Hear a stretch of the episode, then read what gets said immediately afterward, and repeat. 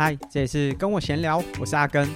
那本集的节目是我们在第三季第一次有来宾访谈。那今天的来宾呢，是我从大概二零一六年、一七年开始长期协助我。当当然，这可能前提是我有在台北的时候，会协助我做一些运动按摩啊、放松啊，甚至是提供我一些建议。那他同时也在十月初前往了意大利参加了 XTERRA 世界锦标赛。在剪辑的时候，才突然想到，哇！其实我们今天来宾也是我跟我闲聊这个订阅赞助方案的我长期饭票啊，就是他其实已经从我们有开启订阅赞助开始，就一直支持我们节目。看我们一起听听看他的访谈。回来，你回来多久啊？回来，我八号到台湾的。八号，所以在十二天。我，十二天不到两个礼拜。对，才刚回来没多久。我们今天的来宾，火箭浣熊。许书伟，那今天我们请书伟呢来跟我闲聊，哎、欸，很临时哎、欸，对啊，哦，邀约的时间是昨天，很好久哎，对啊，太棒了，就是需要这样的来宾，不会在那边哈，我要准备一下，我，我会怕，不能怕，对，不能怕。嗯、那前面拉嘞那么多，先苏伟自我介绍一下。好，大家好，我是苏伟，然后。我是运动防护员，现在在铁人工厂，微朋铁人工厂担任运动防护员，A.K.A. 火箭浣熊。怎么会有这个外号啊？是威力取的吗？没有没有没有，其实是我记得好像是山姆取的，就是兵工厂的店长。嗯、然后因为因为我就会有黑眼圈，然后又圆圆的，哦、他说你看起来就是很像浣熊啊。黑眼圈是因为又想训练，但是工作又很忙，是这样吧？嗯、都有啦，有时候对。不睡觉，不睡，舍不得睡觉，怎么 怎么那么吸引人？好，那刚才我们有说，苏伟其实是这不到两周的时间回到台湾，嗯对，去哪个国家啊？做了什么疯狂的事情？哦，我第一次去到意大利，嗯，然后去参加 XTERRA 的世锦赛，嗯，感觉如何？就先总纵观，就是到现在还很回味吗？还很回味，就是是一个很全新的体验。嗯、因为第一个一方面是第一次到这个国家嘛，然后又第一次出国比赛。嗯，之前也有吧？你没有出国比过吗？我有去那个安徽，就大陆比过铁人赛一次。嗯、对，然后。第一次是就是第一次，周边的人讲的语言跟你不太一样。对对对对对对，对然后就是人家讲什么，只能笑笑的点头点头。在会场那边还是以意大利文为主吗？还是说因为国际选手很多，他们会尽量讲英文？对，其实，在会场那边还是都讲。哦，那至少还稍微还听得懂。那我们先帮大家就听众更新一下，就是。嗯苏伟去的是 XTERRA 的世界锦标赛，但其实世界锦标赛，呃，正常来说，呃，其实现在也慢慢调整了啦。就是在过去 XTERRA 这么长的历史，都是在夏威夷的茂宜岛。那因为疫情的关系，包含像 Ironman 的世锦赛，其实也因为疫情，然后夏威夷有一些管制，所以让他们要在夏威夷举办会有很大的难度。那跟呃，Ironman 比较不一样的是，Ironman 今年呢，就是有点报复性的举办世锦赛，所以用两天，然后消化掉，哇，超多人！多人我看那个比赛脚踏车放的有点恐怖，对，那个 TA 区很精彩。对对对，我想 那工作人员应该蛮崩溃，说不定因为他们有那个下车要接脚踏车啊，所以回来铁手了，对，就是、肩膀很酸。对对对，那 XTERRA 就比较不一样，那因为疫情的关系，他们其实当时大家也没有想象，现在哦，好像全世界。像是没有疫情，当时大家都会有点担心，说到底还可不可以举办？所以 XTERRA 做了一个很直接的决定，就把这个 XTERRA 的世锦赛从原本夏威夷的贸易岛，那搬到了意大利 Trentino 嘛，对就是这个。它算是一个山城，就我没有去啦，嗯、我只能看着 Google Map 和一些相关的资讯。它应该就是在一个山城当中，然后有一块很漂亮湖泊的地带，那感觉有点像是观光地区。就这个地点，平常应该就算没有世锦赛，应该也是蛮多人会就去那边赏赏风景的一个位置。嗯、那我们就先从呃苏伟接触到 XTERRA 这个运动开始好，因为。能够参加世锦赛，但苏伟也讲是一个很棒而且很独特的体验。但是其实苏伟并不是 Xterra 一进来台湾就参与。嗯、那但我知道苏伟本来就很想尝试，因为你一直有在接触，就是知道有 Xterra 之后就开始有学骑登山车啊这些，参加一些活动。可是当时应该是时间上对不对？就是好像有蛮多活动，所以你一直没有参加 Xterra。所以先分享一下你接触 Xterra，然后当时怎么看待这个比赛的？好，我一开始其实，嗯、呃，一八年的。哎，是一八年，对对对，一八年，一八年对第一次 Xterra 进来，然后因为我们工厂也有一些教练要去，嗯，然后那时候就觉得哇，骑登山车很帅，好像想说就是去想要去玩一下，但因为那时候第一个就是也没有适合的车子，嗯，然后再加上因为我那时候自己有在参加一些公路的铁人，对，然后又觉得不知道会不会很容易受伤啊，或者是。哩哩拉哩拉杂的，所以就没有特别接触。但是他们去练习的时候，我就是有偷偷 对跟风一下，对，就玩个几次，嗯，对。然后真正到要去参加 Xterra 是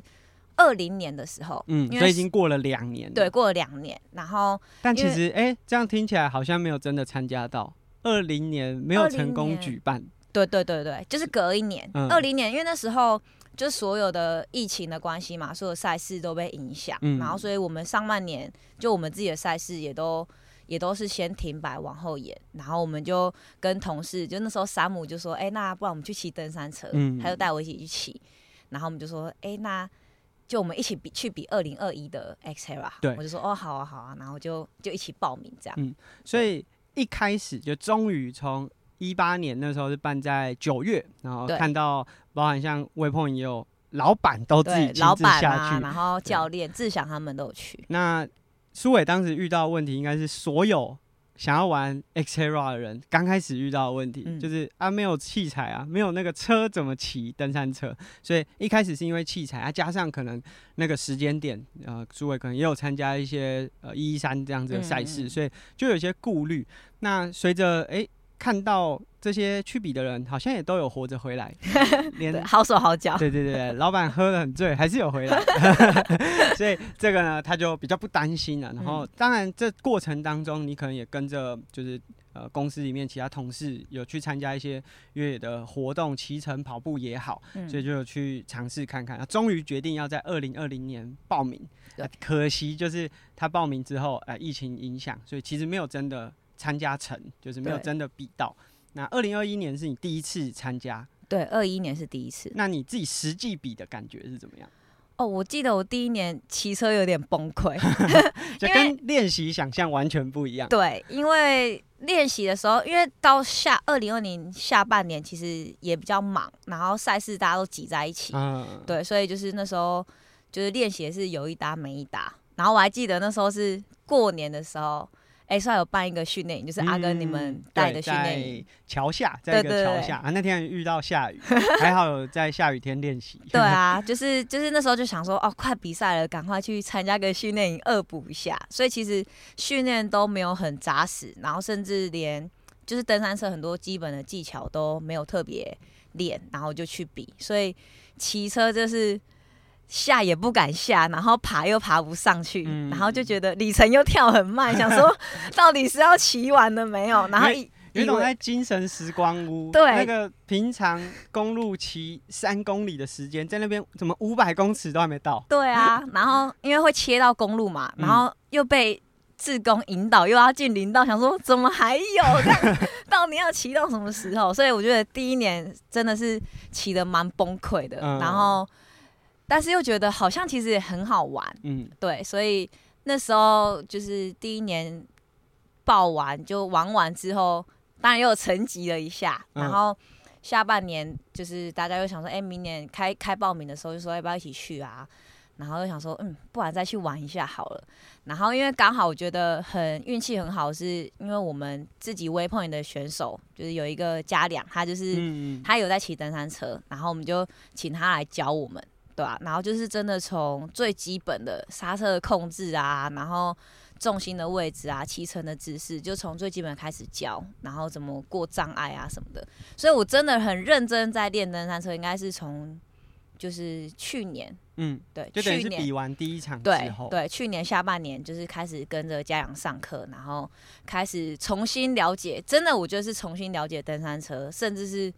单车，就是因为我觉得呃了解登山车的一些技巧啊能力之后，回到公路车上，我觉得其实好像自己也有一点进步。对，对因为就我的印象，就苏伟跟摔车好像是一个很能够有联想的名词，哎，就是我你真的很常就训练啊，或者是呃比赛的时候，哦发生一些状况，对，就可能刚开始比较急吧，就是觉、嗯、当然也是呃训练时间上面比较不没有办法那么妥善的安排，所以可能就是有团练就跟，可是因为毕竟这种团练它不等人，然后。也会比较有压力，所以在这样子的训练情境之下，就会比较有有受到压迫。但是其实很多意外就是在这种时候。对啊，因为我又是急性子，对急性子，然后就有点就是有胆无谋，是这样讲吗？就是、欸、就是好，我就跟你拼了啦。但是真的超有胆。对，就是今年六月的时候，我们办了一个呃 On the Epic Way 分享会，然后晚上的时候不是有个夜骑。对，其实老外林道你基本上没骑几次吧？对，没骑几次啊，那个灯开着就上了，就不管了，好像骑得很熟一样。对啊，每次看苏伟骑车，我都会怕。你还没怕，我都怕了。真的，有时候就是先冲再说啦。所以有时候就是可能也没想那么多，然后就是会常常就是会在这些时候发生一些。就是我觉得，哎、欸，怎么在地上了？这样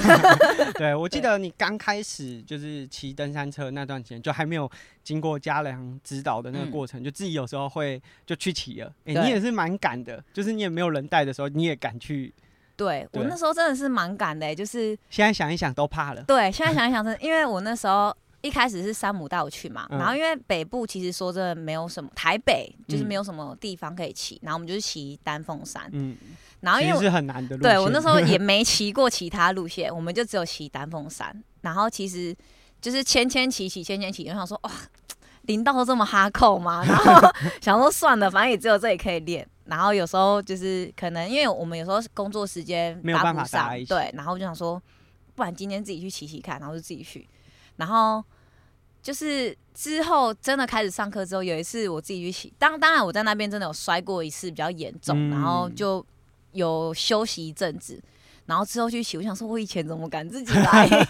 对，真的我觉得嗯，以前真的是喝短大。对，所以还是就是要有呃循序渐进的带入会比较好啦。嗯、那呃，另外也是说，也就是说骑完登山车之后到公路的。这种控车也好，或者很多呃技技术，包含变速，嗯、其实我觉得登山车大家可能比较没有。呃，直接联想的是变速，对，就是真的实际到越野的林道里面，那个变速的频率比公路可能复杂十倍，嗯，就可能短短的两百公尺，你就是变速器一直按，一直按，一直按，对对对对，就是会一直需要用到这个技能。那其实你能够用好变速，也代表你对路线的判断是有一定的水准的嘛，因为你知道要变速，代表你知道路线是有在变化的。而且我觉得现在太多室内训练，啊、然后又都开对，所以我就是认真的把这个课表踩完，我也不用多想什么，反正电脑都会给我助力，所以就我自己觉得，我自己觉得我应该是算还可以骑车，因为毕竟小时候都是骑家车通勤，嗯、对。但是这样子一段时间训练下来，你真的回到路上，甚至是进到林道，其实真的就突然觉得我好像不太会骑车哎、欸，就是连变速都不太会，时机点啊，然后什么时候要控制都都是重新再。就是一个新的技巧的感觉。嗯，那苏伟拿到这个世锦赛资格，嗯、因为像世锦赛这样，他可能是要分组的前两名或者是第一名，嗯、是在二零二二年嘛？就今年，今年，今年的赛事当中拿到。那确定拿到的时候，你就已经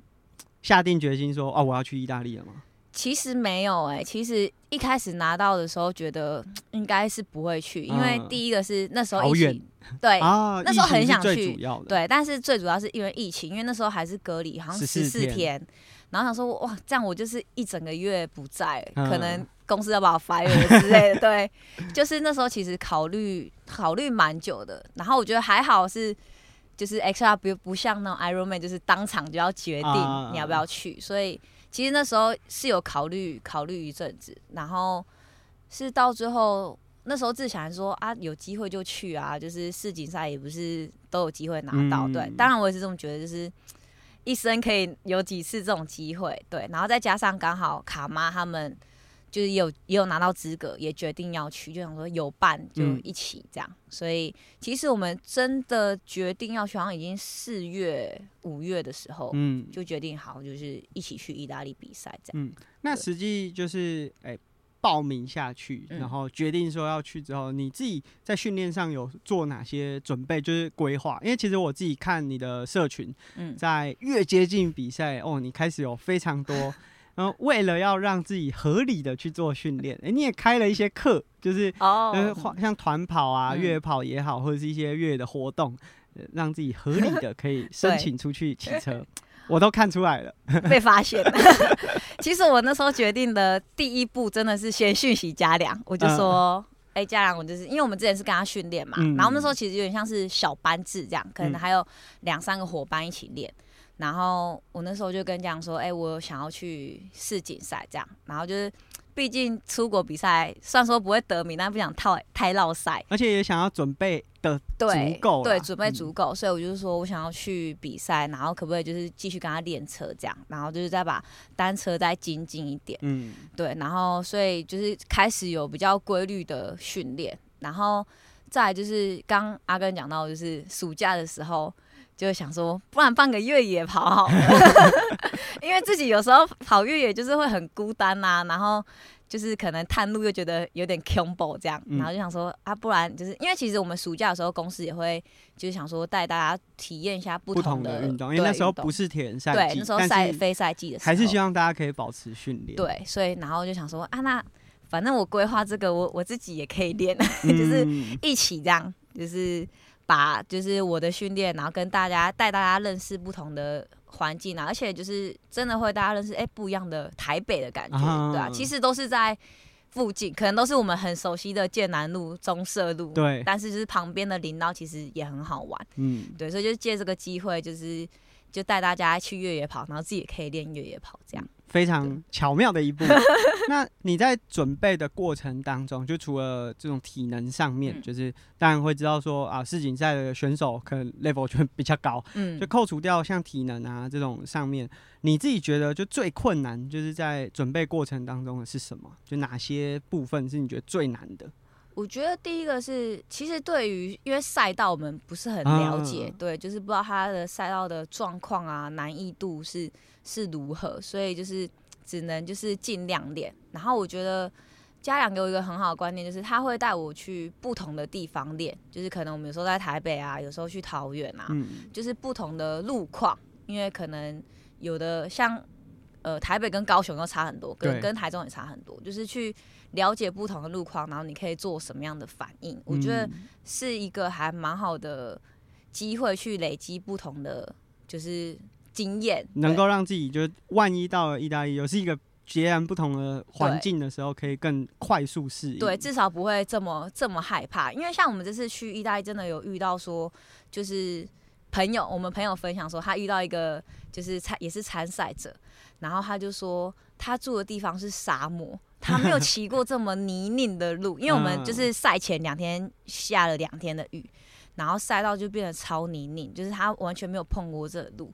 然后那时候就觉得哇，还好桃园很常下雨，就是 这路我们就是都有接触过，至少在这么滑的时候，你不会是很害怕的，对啊，我觉得。这个方面就是有比较克服一点，嗯、然后在我觉得比较紧张的，其实都是器材的部分。嗯，对，因为登山车对，它就是要包装，然后要重新组起来，啊、然后登山就有很多这种就是比较没有办法自己处理的结构，例如说油压的刹车，然后或者是避震器。这些东西就万一在那边坏了会很麻烦。对啊，所以出国的时候也是最紧张。说其实出国前的紧张比较多，真的都是器材，就是不知道会不会遇到什么状况，然后好那边好不好处理，然后就是会不会在赛前发生什么事这样。嗯、对，就是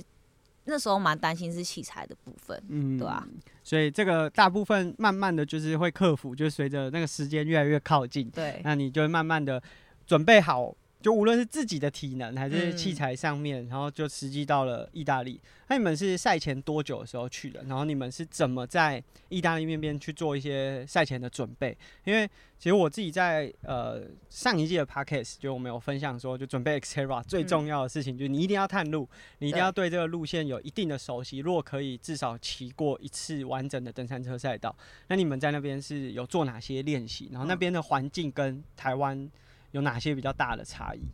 我们是到赛前四天还五天的时候就到意大利，然后我觉得大会很贴心，是他们就是有请教练，嗯，然后就是他们会规规划那个时间，就是会有教练带你去，对，认识赛道，领骑领跑都有，嗯，对，所以我们第一天到的第一天是先去跟着越野跑，嗯，就是刚好我们早上到。对对对，下午去下午去跟着越野跑，然后第二天的早上去跟他们一起骑车，嗯，对，然后再就带我们去认识一圈赛道，因为他一圈是十六公里，然后要骑两圈，对，然后就教练就带我们去绕一圈，然后他就会分段跟你讲，你说，哎，这一段的路况大概是这样啊，然后第二段的爬坡会是怎样，第三段可能就会比较多的树枝啊，比较技术一点，然后小心，嗯、对。然后再来就是可能会将近一个十公里的下坡，要注意什么？就我觉得是大会还蛮贴心的地方，就是他就是真的教练带我们去认识这个赛道，嗯，对，然后就是把呃该记的记一下，然后我们呃早上跟完教练的练习，下午就还要再去练习一下，然后隔一天也有再去。就是做一次练习，但是我们就爬坡实在太累了，所以我们就坐缆车。对对对，省掉爬坡那一段，就是练习下坡段这样。坐缆车感觉是很棒的体验呢。对啊，平常很难得有机会，而且你们是把登山车挂在缆车上，然后跟着你们一起上去，对吧？我觉得这个感觉应该蛮不错。那如果就是你在台湾也可能骑过不同的路线，北中南，嗯、那呃，意大利的路线，你觉得？跟台湾哪些路段会比较类似？有吗？还是完全没有？我觉得他们的路，呃，因为我们我觉得我们运气很好，就是我们第二天去练习的时候天气很好，嗯，所以他们的路况其实他们的路很大条，其实很、嗯、很爽。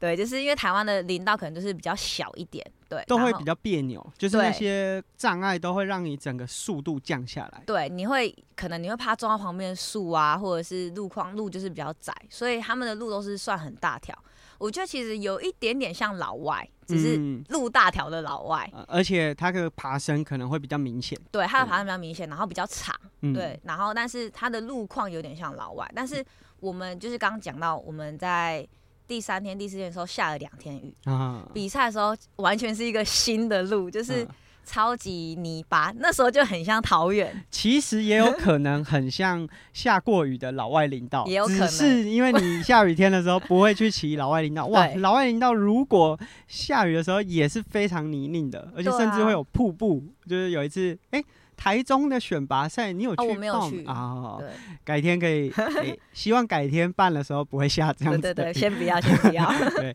那就是像这样比较泥泞的路线，基本上是不太有机会一路骑上去的，对不对？对，其实蛮多在练习的时候，好像可以爬完的坡，就是但是会因为变得很泥泞、很滑，甚至是你被。土卡到你的车就是动不了，你就是真的得下来把土在那边搓搓搓清掉，真的是可以看一排大家都在旁边清土啊、修链条啊、变速啊等等等。嗯、然后就是刚因为刚刚有讲到，就是各各国的国家来嘛，然后有的可能国家真的比较不常下雨，或者是没有这种路况，就是。尤其是因为我我那个时间点可能刚好都是很多人的时候，所以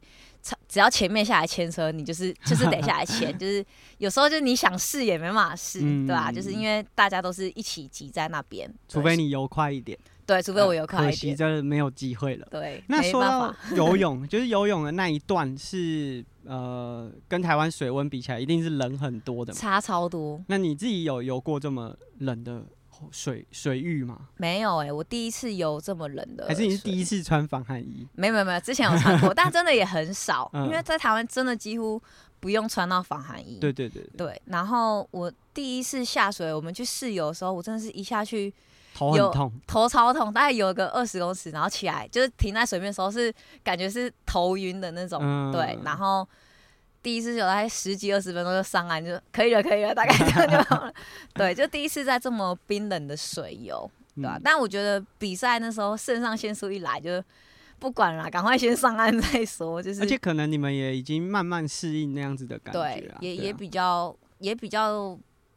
至少有心理准备，它会这么 冰，嗯、对。对啊，对。那上岸的那个过程，就是你从水里上岸，然后到登山车这样子，就是因为你也比过两次 Xterra 台湾的比赛，嗯、就这个整个流程啊和感觉，让你有什么比较特别的印象吗？就在那个赛道当中，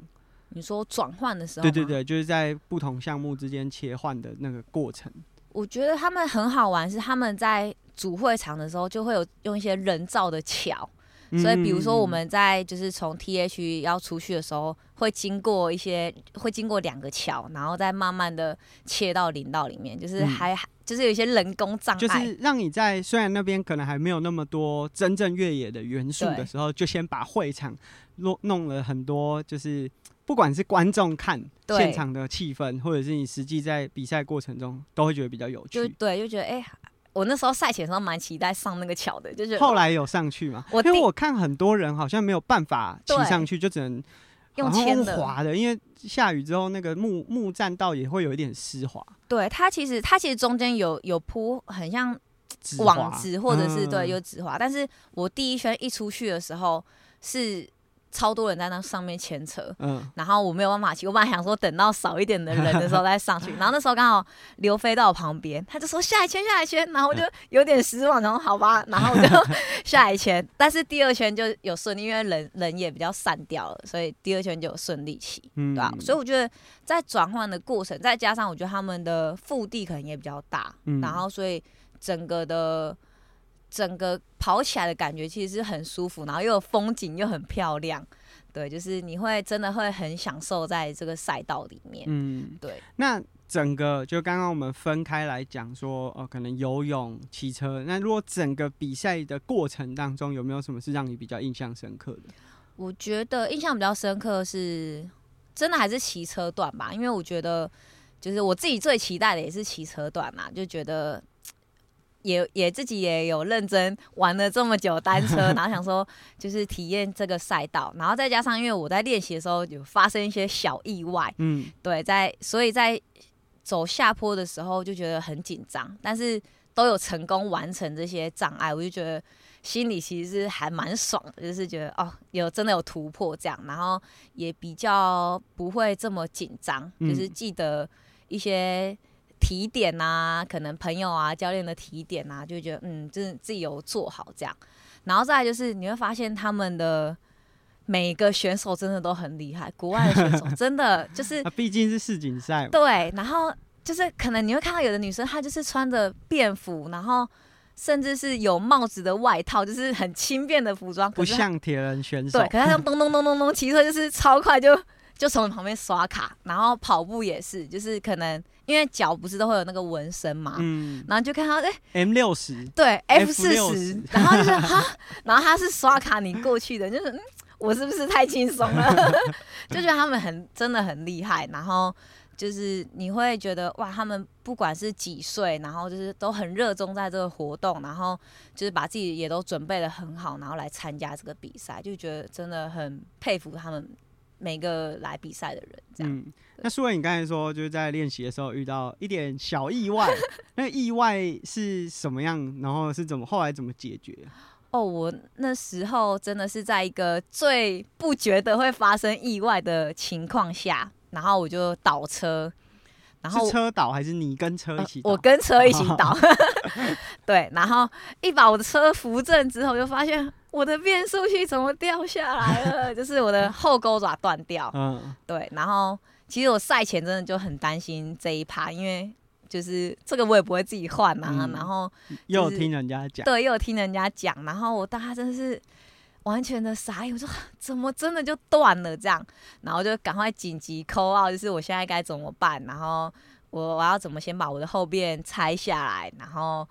先安全的回到山下，因为那时候就是还在，那时候其实才刚开始要下坡而已，所以还在很山的顶点，然后要怎么回到山下，然后赶快去找到器材啊，然后把它补救回来，这样，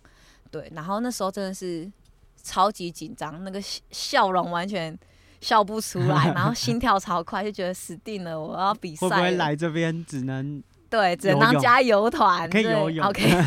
对，那时候真的很紧张，然后还好，就是事情都有顺利解决。所以我那时候在比赛过这个下坡的时候，我其实蛮紧张的。嗯，对，但是就是也是就心里一直。帮自己加油，然后 提醒自己这样，然后就是两次都有很顺利的下，就觉得哦很开心这样。嗯，那最后就是你完成这场比赛之后，假设就再来还有台湾的选手明年也想要去意大利的这个赛道的话，嗯、你有什么建议？因为呃刚才忘了讲，就是 Xterra 从夏威夷搬到意大利的 Trentino，这个基本上可能会有至少两年以上会办在这个地方。嗯、那也代表说，如果明年有台湾的选手，他们可能也是在。同样的赛道，可能风格会有一点调整，但是整体的无论是气温啊还是环境都差不多。那你有没有什么建议是要给，就是如果明年想去参加的选手？我觉得第一个游泳就是真的水温，虽然说很难练习啊，嗯、但是可能一些防寒衣的技巧要练啊，然后或者是就是要去适应，就是你穿的防寒衣，甚至是防寒头套，就是要去适应这些器材。对，然后在骑车上，因为呃，他的骑车其实前十公里都是爬坡，爬坡。对，所以看到他那个赛道感觉蛮累的，就是爬完之后就是连续一直下，然后要两趟，对，然后我觉得第二趟的爬坡应该蛮崩溃的。对，其实其实但还我自己是觉得还，我第二我其实是第二趟的下坡站到脚很酸，哦，对，就是你要 hold 在那边长距离的下坡，然后你已经就是核心啊什么都已经疲劳了。对，而且在台湾其实很少能骑到这么长的下坡，对，对，所以我觉得就是真的是上坡的体能那要练，但是下坡就是下坡的控制啊，然后再就是刚讲就是脚的那个控制。站的那个控制，就是真的也要练长下坡的稳定度啊。嗯、就是当你已经到最后很疲劳的时候，可以怎么去呃找地方休息啊？或者是就像我记得阿根之前有讲过，就是你可能在比较平缓的路，你会让换一只脚，对对对对，就是 非惯用脚在前面，嗯、对。那时候想试的时候也来不及了，因为 你会怕，然后试一试，又又转回来。对，对，平常可能就需要训练。对对对对。我觉得 Xterra 单车段它最特别，就是因为它毕竟最后还有一个跑步，对，所以你必须要很稳定的配速，然后而且有预设，就是接下来跑步可能还需要一些体力，然后让整个骑乘过程是很 smooth，就是你不需要很很厉害的爬坡或是很疯狂的下坡，但是你要很稳。然后不没有出现太多失误，就是在 Xterra 这个单车段比较特别、比较重要的地方。嗯，因为它其实也没有什么很突然的陡上，嗯、它其实就是都是就是一直在爬，嗯、对，所以我觉得就是你真的能减少失误，其实你的时间就会就会快很多。然后跑步段其实也是，跑步段就是你就是稳稳的，它因为它跑步段也是前面大概一半都在。爬坡，嗯，然后后面都是一般下坡，但看起来它的技术路段可能没有像台湾这么对疯狂，就是下坡的那个难度没有来的那么疯狂，嗯，所以也许就对在意大利比赛来说，基础体能重要性是蛮高的，嗯，那再来就技术呃在技术路段的下坡，无论是单车还是跑步，就是可以稳安全就最重要，没错，对，那这个是在意大利的比赛，如果明年你又拿到了。资格的话，你还会想去吗？我觉得我还是会想去哎、欸，因为我觉得就是去享受不一样的那种赛事的感觉，嗯、然后他们的当地的风格啊，然后还有就是刚讲我们有坐缆车嘛，就是其实还蛮想再去坐缆车去玩其他地方的，对，就是想说再去体还可以再去玩一下这样。那扣除掉就比赛，因为其实比赛就是一直花在赛道上体验。嗯，然后后来你其实也跟卡巴留在意大利一段时间，对，你没有去体验哪些？就是你觉得，哎、欸，真的很棒，然后很特别的地方。我们有去，因为其实后面有点是观光客行程嘛，嗯、对，就是比较一些景点，这也蛮重要的、啊，对，毕竟都去到了意大利。对啊，然后我觉得运气还蛮好，就是因为卡玛有一个同事，然后他带我们去。叫一个 Como 的地方，就好像米兰附近，嗯、然后我们有去骑车，也有去骑车，结果还是去骑车。对 然后我们也是，我们也是先到一个山上，最后那一段真的超像在武岭的，就是觉得、嗯、哇，就是很漂亮的高山。然后下来的时候其实超紧张，因为它都是就是都是雪山壁。边坡，对边坡，对对对，你真的不能这样眼睛偷看旁边，就是不然你就下去，就是你就是会滚下去那种，对啊，就是还蛮好玩，虽然说。前段有点紧张，但他也是可以一直下，一直下，一直下，一直下。对，所以感觉你去了意大利就是完全登山车行程，Xterra 只是附属的，就是附属比一下这样。对，其实那时候去的人就很期待可以去欧洲骑车，因为就是觉得欧洲他们的登不论是登山车啦，当然公路车也很盛行，但是我们真的看到很多登山车，甚至有很多小朋友，甚至 push bike，就是他们可能就是在。一般的那种土坡场啊，对，草地就会在那边玩，然后其实家长也都很放心的让他们玩，就是不会像台湾可能就会很担心跌倒啊，或者是就是会比较呵护的比较好，但是国外真的他就是让你去尝试，然后去自己去探索的那种感觉。嗯，那像苏伟有讲说，就是包含像二零一八年你没有参加 Xterra 原因是那时候比较认真在准备公路的铁人三项。嗯，那你自己就是在公路的三项赛也参加过蛮多场，然后又去了 Xterra，你自己觉得在就是两种不同的三项赛当中，这风格上有什么比较大的差异吗？嗯，我觉得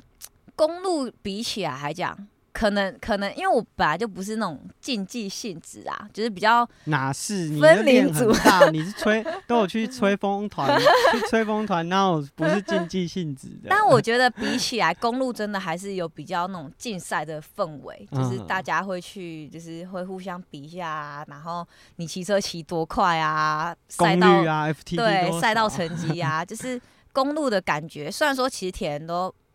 还是会追求自我的，对，跟自己比，但是还是会看一下别人是就是怎么样去完成这个赛道。嗯。那我觉得在越野的部分，就是真的你可以去，第一个是你你自己怎么去克服这些技术路段，然后你每一个关卡怎么有没有过，然后比比你练习的时候，甚至第一圈比第二圈有没有在更进步。我觉得这都是一个很成就的感觉，就像我。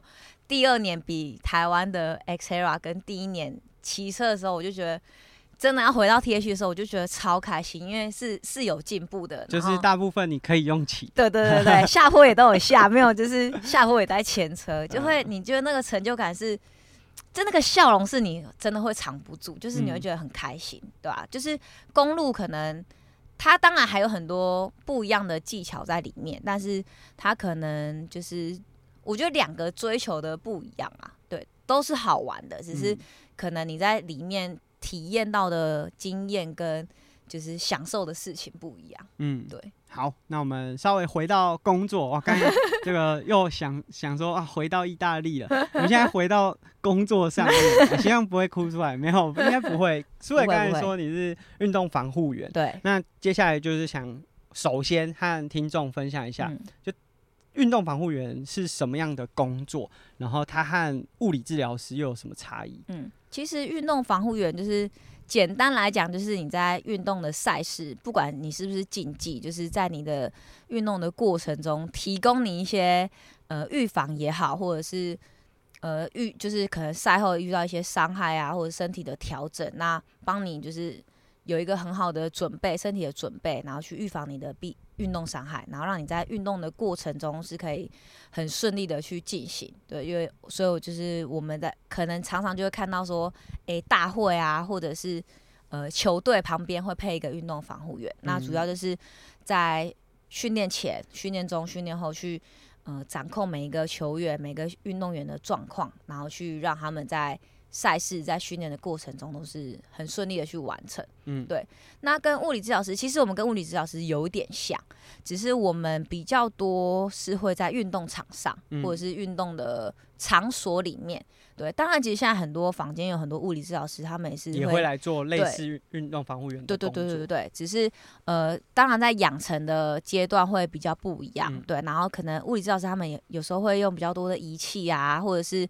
呃，介用仪器去介入，呃，在复健啊，或者是在在治疗的过程，对，那防护员可能比较多，就是在一些贴扎或者是徒手的伸展，对，伸展、运动按摩上来做运动员的处理，就是两边的处理比较不一样，然后跟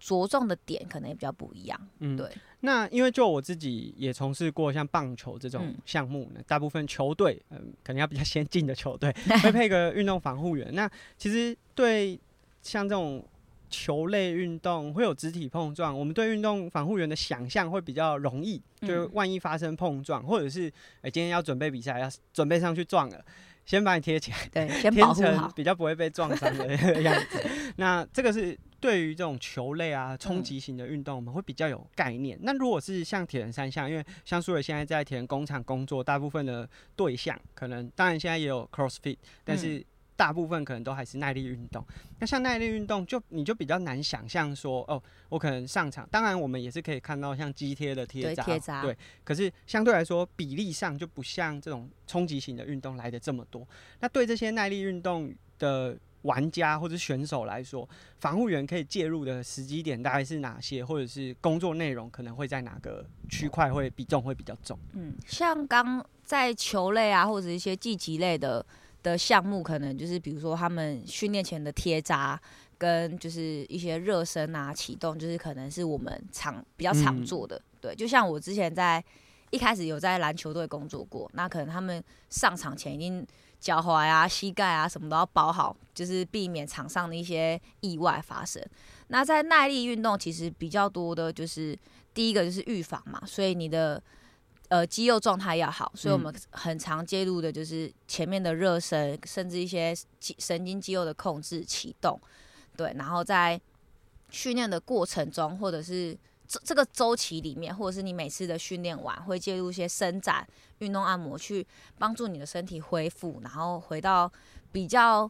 平稳的状态。去缓解掉你的肌肉筋膜的紧绷啊，这些不平衡的张力，让身体是回到一个比较好的状态，以便下一次的训练或者是下一次的赛事，对吧、啊？那当然，除了徒手的按摩啊、贴的之外，也会加入一些贴扎，甚至是可能会用一些器材，像现在比如说筋膜刀啊、滑罐啊这些都会加入，就是让主要是让身体的张力是可以比较平稳，不会因为训练累积过多的疲劳。对，会增加伤害的风险。嗯，那以苏伟目前在田园工厂，其实有蛮大比重的工作会是在运动按摩这个区块，因为就说真的，像刚才苏伟讲了一些，例如说启动，嗯嗯，他可能比较需要是在赛事现场，或者是你真的已经随时 follow 在这个训练的对象，对，才比较贴身的。对，就是如果如果我今天呃没有每天去这个场馆，或者是每天。跟这个运动防护员报道的话，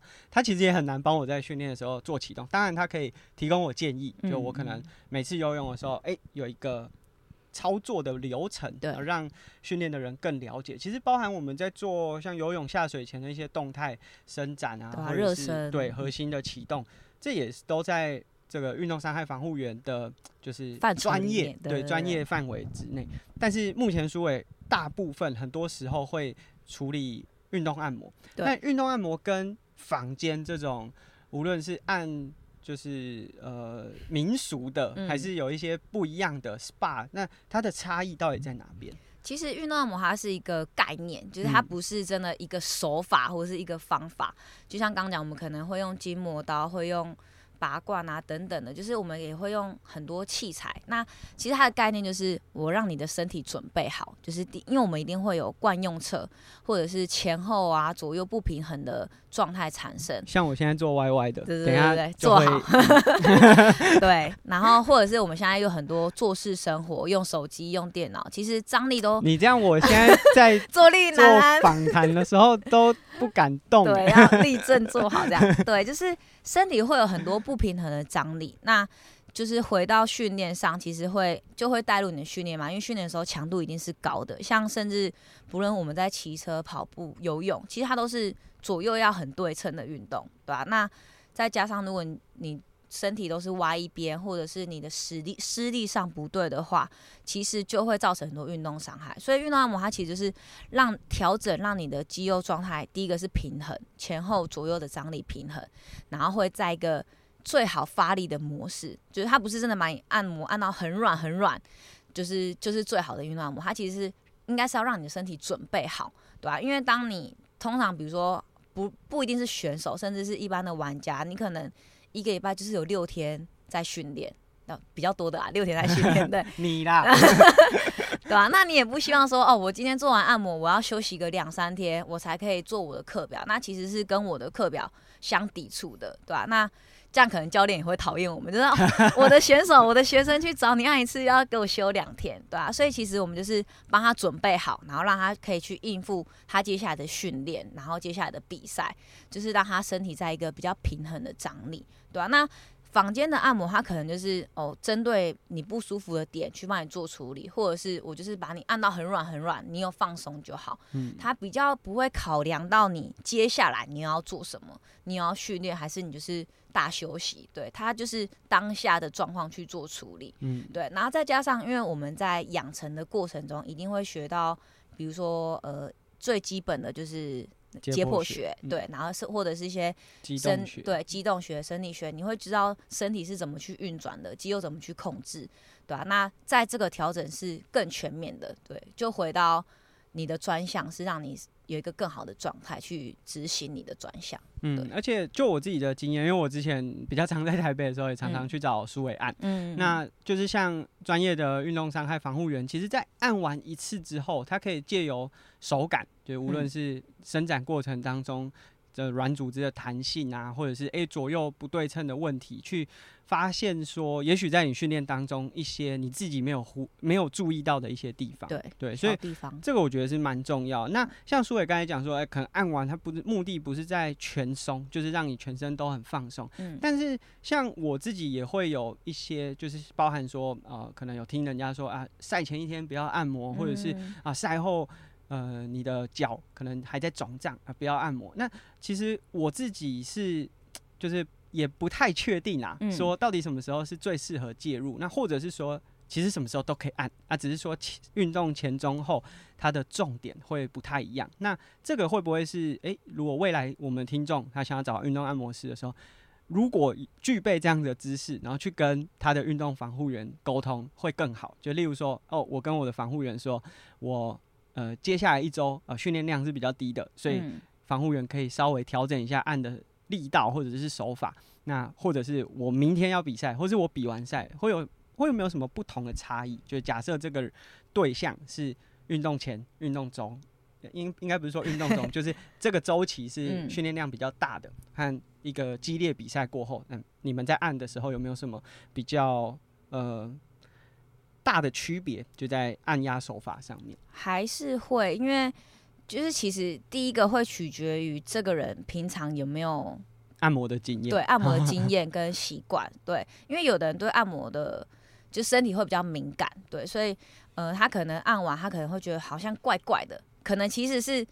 他你把他调整到一个平衡张力，他反而会有点不习惯，嗯，所以像这种人，我们可能会问他说，通常我们都会问说，哎、欸，你今天有要训练吗？或者是最近有没有什么比赛？对，去了解一下他现在的状况。对，那通常赛前啊，我会建议就是可能最晚，欸、应该不是说最晚，应该如果你想要好好的调整一下，可能会在可能两三天以前，先做一次比较大的调整。嗯、对，那就是可能把你前面的疲劳啊先代谢掉，然后让身体回到一个比较平稳的状态，然后去准备比赛。当然，赛前一天能不能按，我觉得当然是可以，但是它就会针对重点，比如说你赛前一天可能还是觉得哦，我的膝盖周围还是紧紧的不舒服，或者是有一些旧伤的状况去做调整，就会比较针对重点去做处理，跟可能一些预防性的贴扎，嗯，对，那就会比较可能前一天甚至是赛前当的当天做的事情。对，那赛后的话，有的人就说哦，你赛后去按一定会很痛啊，会不舒服啊。我觉得第一个还是看你运动的时间跟强度，对啊，如果你今天是做一个真的是，比如说好阿根那时候去就是南非 Epic 的时候，你也不可能就是哦，我都。累积到最后吧，因为那应该就炸掉了。对，对，所以你每天都还是要调整一下，只是它会根据你那一天的肌肉的状状态，比如说你可能哪边比较肿胀，那我可能肿胀的地方，我可能用淋巴的带过，或是比较用轻的手法，先去让它的循环、它的筋膜去恢复，也不会说肿胀的地方我又硬吹，然后去跟它做对抗。嗯、对，会依照。你肌肉反映出来的状况去做手法上的调整，或深或浅。那有的地方真的就是要大力一点去把那些粘连啊，或者是组织调整一下的时候，就是会适时的去做调整。所以其实赛前赛后其实都可以按，只是你要怎么跟防护员沟通。就是我觉得有时候可能来的来的伙伴可以主动的。主动的提醒说，哦，我最近就是可能比较疲劳，或者是我呃接下来有什么赛事要准备，嗯，对，或者是甚至是我等一下要做什么训练，可能都还是会有一些影响。那把你调整好之后，其实你是会有一个比较好的状态去，嗯，对。那我也不建议，就是有的人会觉得说，哦，我赛前就是要一直按，对，有的人就是跟训练一样，就是赛前抱佛脚，就是我就是赶快把我的身体处理好，对吧？但是因为按摩的过程，虽然说呃。呃，他我们不不会不希望让身体有太多的负荷，但是它还是要一个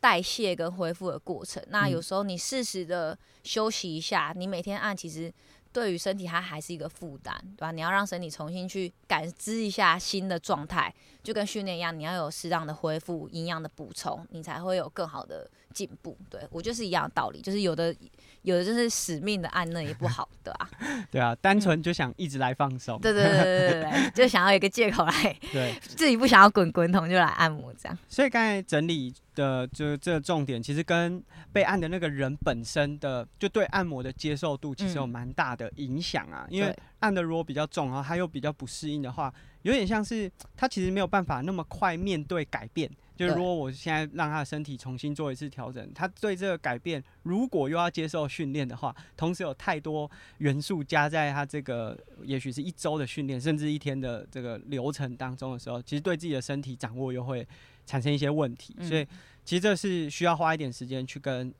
运动防护员去做沟通的。那另外一个问题就是说，那假设这是有伤的，因为运动伤害防护员伤害。常常是你需要处理的，但也会有一些人，就是他就是跳过可能医生或者是物理治疗这个阶段，他认为说，例如说 IT band 很痛，他就啊找防护员，希望说哦，我用运动按摩或者什么样的方式，就直接把它排除掉。那就你自己的经验，有没有什么建议？就假设哎、欸，我们现在听众有他有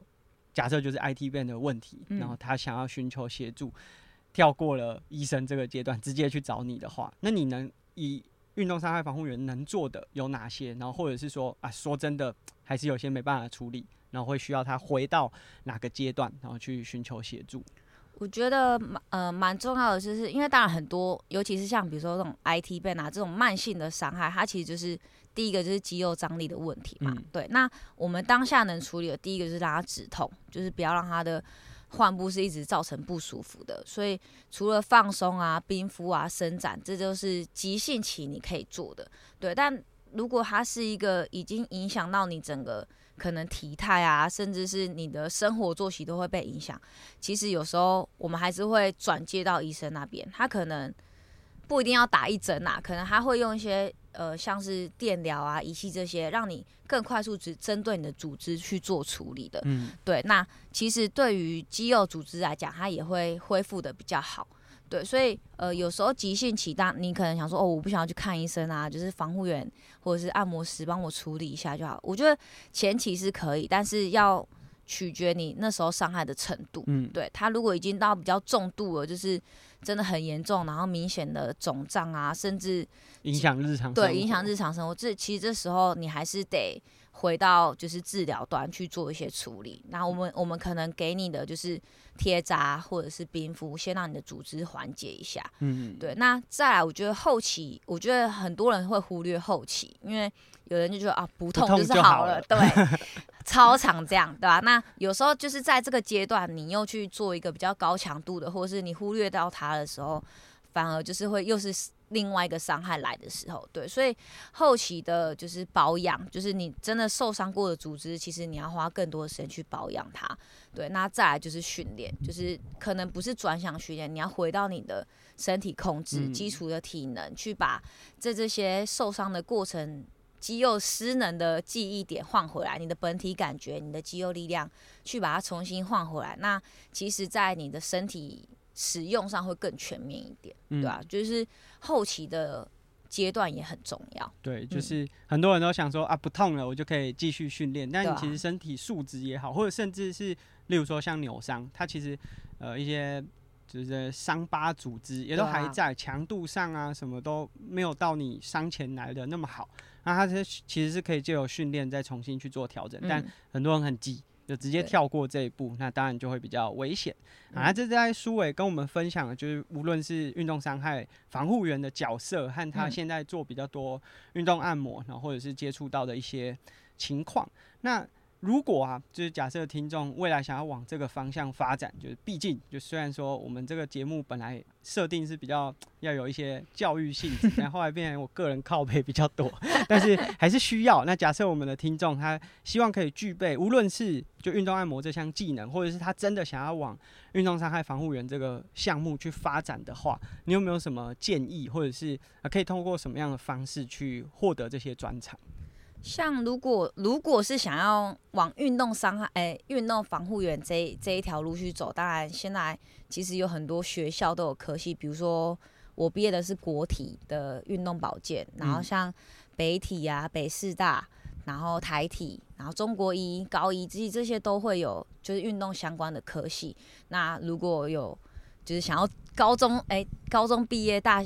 往大学就往这块路去走的。伙伴就是可以朝这几个学校或科系去去走，对啊。那再来就是，如果你想要，其实现在房间有很多的书籍，就是第一个我们刚刚讲到，就是你要做运动按摩，其实你要先了解肌肉嘛，嗯，所以你的一些解剖学，你可以借由这些书籍去认识一下自己的肌肉，然后可能从滚筒啊，或者是从一些按摩球的的使用使用，对，去去加强，然后慢慢去了解说，哎、欸，我的身体可以。有有时候我们就拿自己的身体做练习嘛，对吧、啊？那这个力道、这个深度或者是这个时间，你的肌肉可以承受多久？打个岔，嗯，如果有需要练习，我可以 想被练习。之前是会有就在微朋也开了一堂课，那时候真 model，哇，大家都想非常踊跃，大家都想踊跃报名当 model。对啊，就是其实对刚讲就是这些书籍也会很有帮助。那再就是比如说像我们我们。我们自己公司，或者是其实房间有开了很多运动按摩的课程，对啊，都可以去上。那其实有时候去上，你也不一定真的要变得多厉害，其实就是一个你可以了解这些原则，然后运用在自己或者是伙伴身上，其实都会是一个很棒的，就是在你的运动过程中会是一个很好的介入。嗯，对，所以其实呃，第一个还是先了解自己的肌肉状态，然后可能。肌肉的大致的位置啊，然后走向，然后再再来就是这些器材可以怎么使用。嗯，对，就是苏伟刚才这样讲，其实我也不是不知道，但想说，哎、欸，可以借由苏伟来和听众分享说他的养成，就是运动伤害防护员。当然，其实我想。运动伤害防护员是一个大方向的名词，其实每个防护员还是有他的专长，像有很会添加的贴扎的这种防护员，也有很会利用筋膜刀或者是很会运动按摩的防护员，其实风格也有蛮多种。那我想，如果听众是学生，甚至像学生运动员，我觉得未必要往运动伤害防护员这个方向发展，但如果有机会去上一些。按摩的课程其实也很好，因为其实像我也有就是运动按摩的证照，那只是我没有尝朝这个方向去尝试。可是因为有上过这个课，我就更知道说防护员在处理这些事情的时候，他用什么样的逻辑在思考，甚至我比较能够跟防护员沟通，对，他可以更直接的，就是例如说。我觉得最简单的，例如说我们去看复健科的时候，有些人就只能跟医生说我这里很痛，但是如果我可以明确的说出部位，甚至交接的位置，甚至他痛的感觉程度，那对于医生的判断都会有很大的帮助。因为我觉得。这个也许是很多年轻运动员会缺乏的，就有时候变成是无论是复健科医生、物理治疗师还是防护员，都要边拆边做。那那个一一来是增加很多评估前前期的那个作业时间，然后二来是增加误判的可能性。就是如果他只是酸，但是你一直说痛，那可能程度上的不同，就是会造成判断上的一些失误。所以我觉得对运动员来说，如果你想要往这个运动伤害防护员，因为他毕竟是有考试的，对，他是有相关的证照。那说真的，你要取得对应的学分，那不是一个简单的，就感觉是需要从大学就开始读起来。那但是如果你只是希望可以让自己对这个领域是更有了解的话，那其实坊间还是有很多课程是可以尝试。那刚刚苏伟在一开始就讲，你是玩。呃火箭浣熊的这个 昵称，是因为你常常有黑眼圈。那刚刚也听到哇，苏伟为了去比 Xterra，其实也花很多时间在训练。那其实我认识苏伟开始，他就是很认真在从事自己的训练，就无论比的成绩是怎么样，但如果你有一场目标赛事，你就是可以每周。就算你等一下九点要上班，你还是可以五五点起床练习的那样子的人。嗯，那像你的工作本身就是一个高输出，就是他对于体能的要求就是蛮高的。就无论是在做运动按摩，其实按完一个人就蛮累的。嗯，那像这样子的工作状态或者是生活模式，你是怎么样去，就是怎么会那么喜欢做训练，然后怎么安排的？其实我一开始。就是一开始，当然在呃开始工作跟训练过程中，其实也找磨合了一一阵子，对吧、啊？因为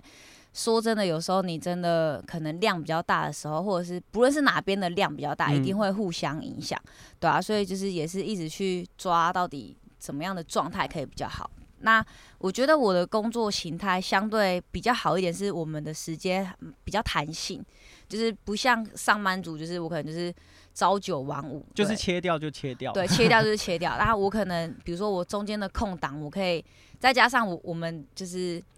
就是那个公司文化，对，公司文化，对，然后就是就是呃所有的器材啊设施其实相对都很完整嘛，所以如果我中间想要去跑个步啊，或者是甚至是踩个训练台，都是有机会的。所以我觉得相对上是好安排。对，那只是有时候可能在时间的调配上，对我有有时候就是。可能我会知道隔天的课程大概会怎么编排，我会把我的训练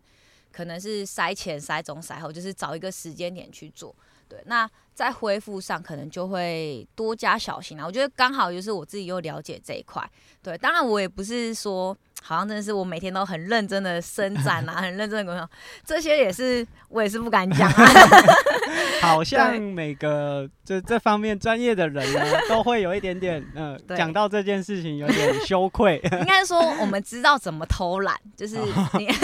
你知道自己在什么状态下准备，就像就像有些选手，我知道我的训练是怎样是最有效率的，那恢复也是。有时候我可能知道说，哎，我今天这样的训练，我我要加强哪边的处理，那或者是。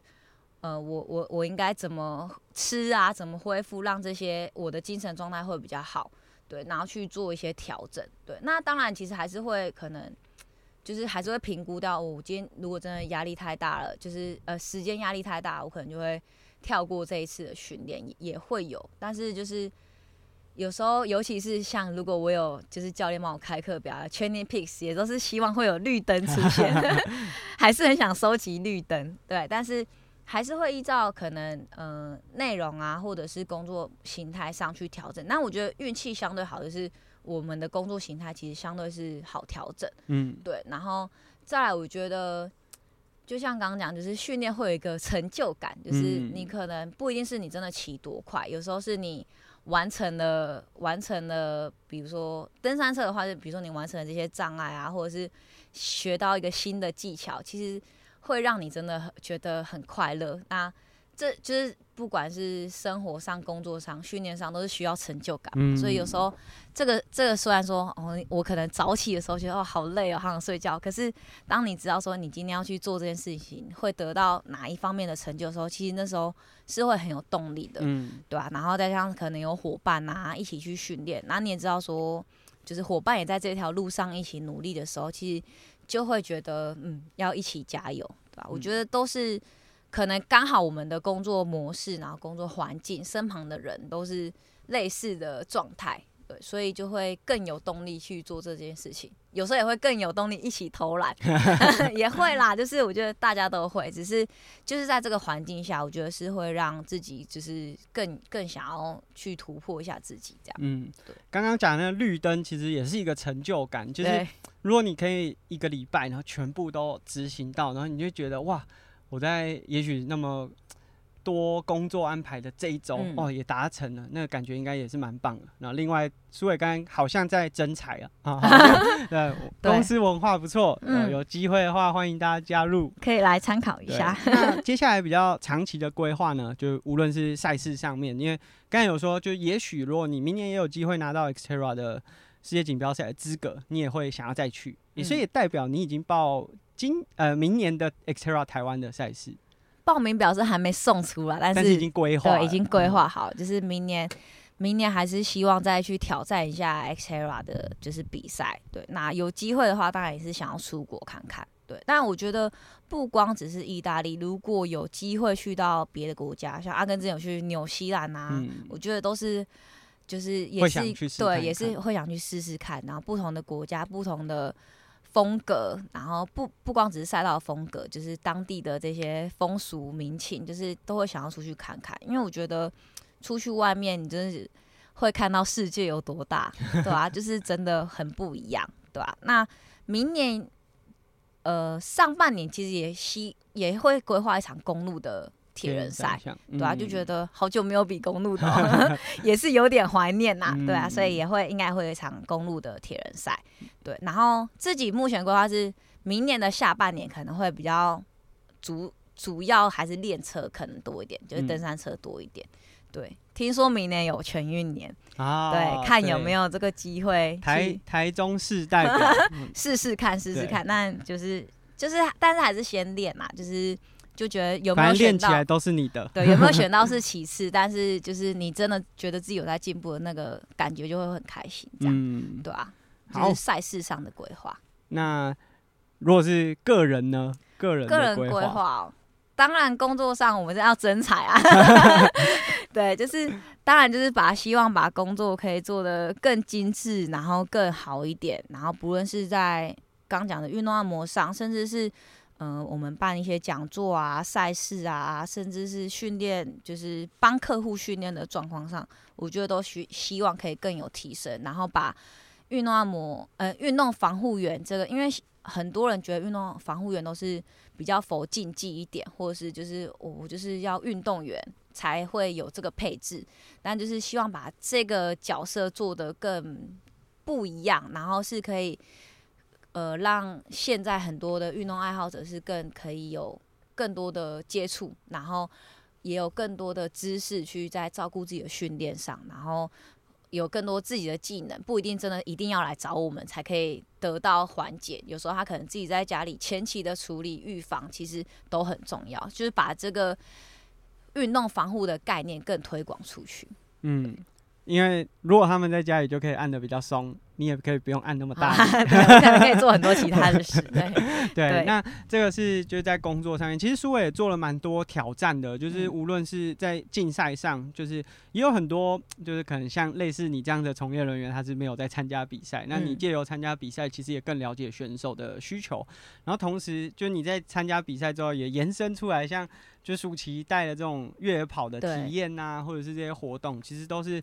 不断的在尝试啊，那最后就节目的最后，就假设就是毕竟现在已经不是学生了，那假设可以回到学生时期，嗯、然后就是在从现在的这些经验，就有没有什么是你觉得哇，学生时期应该要做，如果那时候做，现在会有很不一样的？那也许我们听众现在是学生，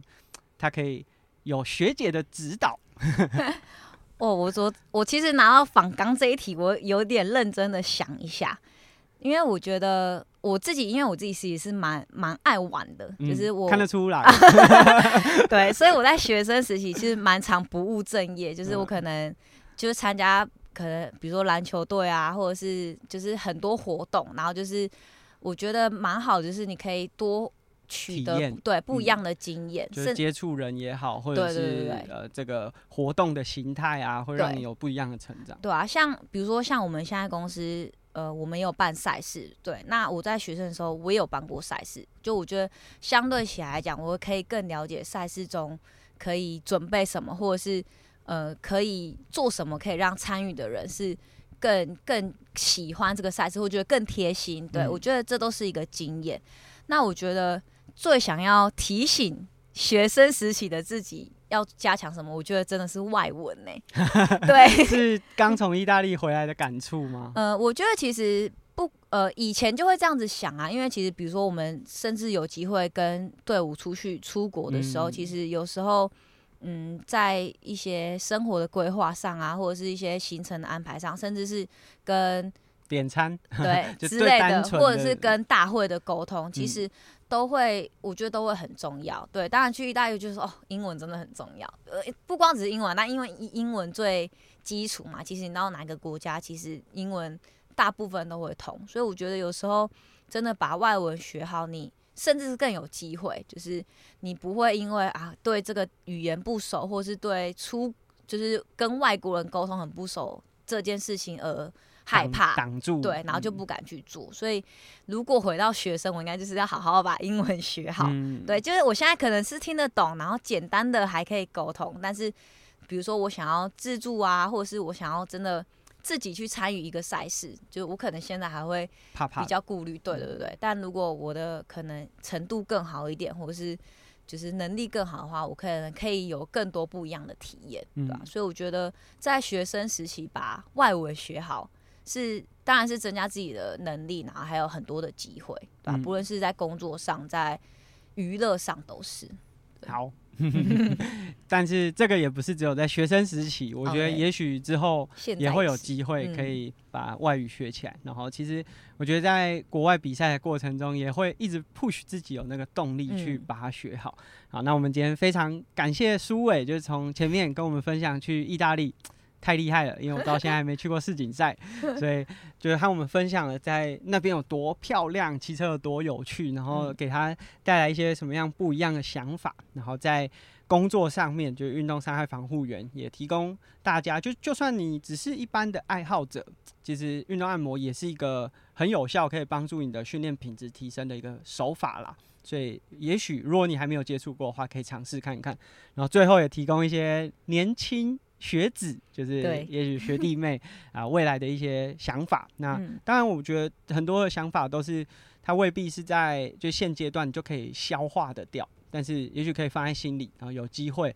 有对的管道。因为我想，其实我相信你也不是当时不知道英文很重要，对，但就是没有那个就没有想，就没有那个 point 让你真的去做，嗯，对啊。我觉得很多时候是在学生时期，可能没有真的那个触发点呐，所以。就是今天的苏伟苏伟的分享，也许也是对于其中一位听众的触发。嗯、那感谢大家的收听。如果大家喜欢我们的节目呢，可以在 Apple Podcast 或者 Spotify 上面给我们评价或回馈。那我们下期节目见，拜拜，拜拜。